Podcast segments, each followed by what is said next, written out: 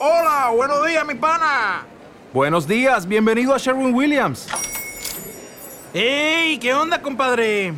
¿Qué onda? Ya tengo lista la pintura que ordenaste en el ProPlus app. Con más de 6.000 representantes en nuestras tiendas listos para atenderte en tu idioma y beneficios para contratistas que encontrarás en aliadopro.com. En Sherwin Williams somos el aliado del PRO.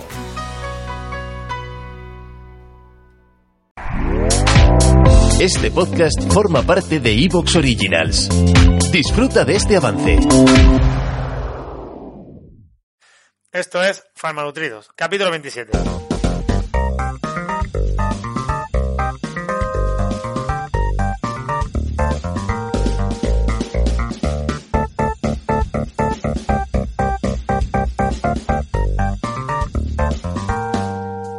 ¿Qué tal? ¿Qué tal a todos, todas? Eh, buenos días, buenas tardes o buenas noches, según la franja horaria en la que nos estéis escuchando. Esto es Farmanutridos, vuestro podcast de salud, de farmacia, de nutrición, donde un servidor, Alejandro Mayoral, farmacéutico neovalcuable, bioquímico y estudiante de grado de nutrición, y Diego Martínez Guinea, que es farmacéutico en IBI, es, eh, es maestro orquesta, es eh, piloto de aviones, es todo lo que queráis ver en él, que está al otro lado. Buenas tardes, Diego. Muy buenas, sí, sin, sin carné, ¿no?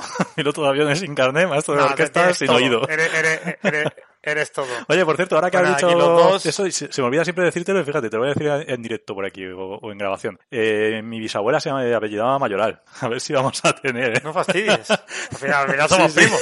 Al final somos primos y no, nos hemos enterado. Sí, me lo dijo mi padre el otro día. Dice, ¿tú no te acuerdas? Digo, ostras. Lo buena abunda, lo, lo buena abunda. Así es. ¿Qué tal? ¿Cómo va la semana? Bien, ¿tú qué tal? Pues muy bien, ya tengo móvil.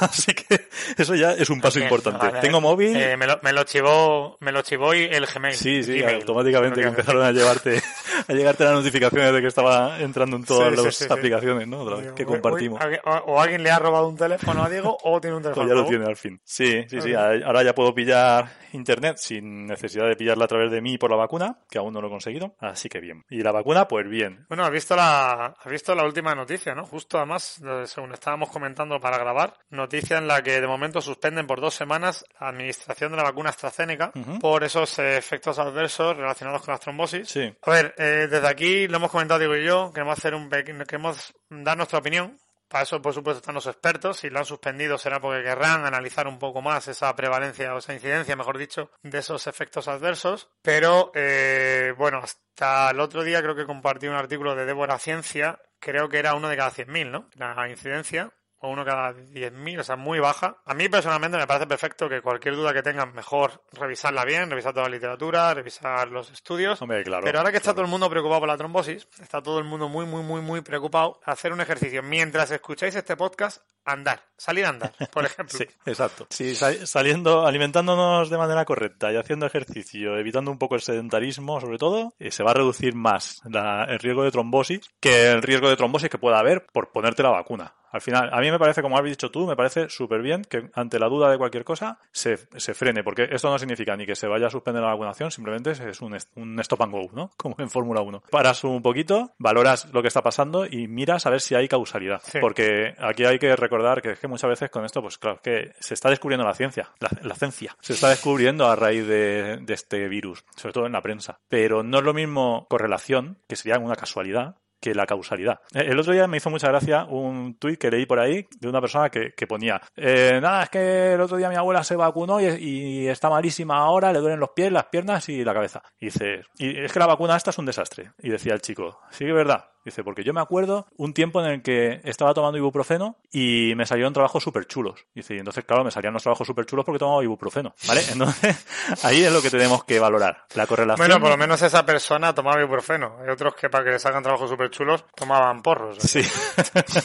Pero esa correlación entre tomo ibuprofeno no significa que el ibuprofeno cause que te salga un trabajo chulo. Pero sí que es verdad que están correlacionados en el tiempo, ¿vale? Uno va detrás del otro. Si tú solamente estás observando, dices, oye, esto, esto puede ser. Y, y entonces haces un estudio y se valora. Eh, en este momento hay que parar para ver si hay causalidad. Los estudios iniciales y la incidencia parece que no indica que haya ninguna causalidad, pero hay que estudiarlo y hay que valorarlo. Y entonces, si no lo hiciéramos, entonces sí que no estaríamos Sí. siendo fieles a la Sí, ciencia. además, eh, por ejemplo, otro efecto adverso muy típico de las píldoras anticonceptivas es también riesgo de trombosis. Claro. Conozco uno muy reciente, conozco uno muy reciente, o sea, que ocurrió. Quiero decir, esos efectos adversos están ahí, simplemente, como dice Diego, hay que analizar y hay que valorar también lo que si compensa o no compensa. Claro, con cualquier medicamento y la vacuna es un medicamento, al final lo que se valora es un beneficio-riesgo. Si eh, el riesgo es mayor que el beneficio, lógicamente no se administra, eso eh, desaparece del mercado porque no tendría sentido, pero si el beneficio es mayor que el riesgo, se mantiene. Eh, el riesgo que pueda haber por esto también hay que analizarlo frente al riesgo que pueda haber si padeces la enfermedad. O sea, aquí hay mucha cosa que estudiar. Es decir, imagínate que hubiera un riesgo de que la vacuna sí que re- realmente aumentara el riesgo de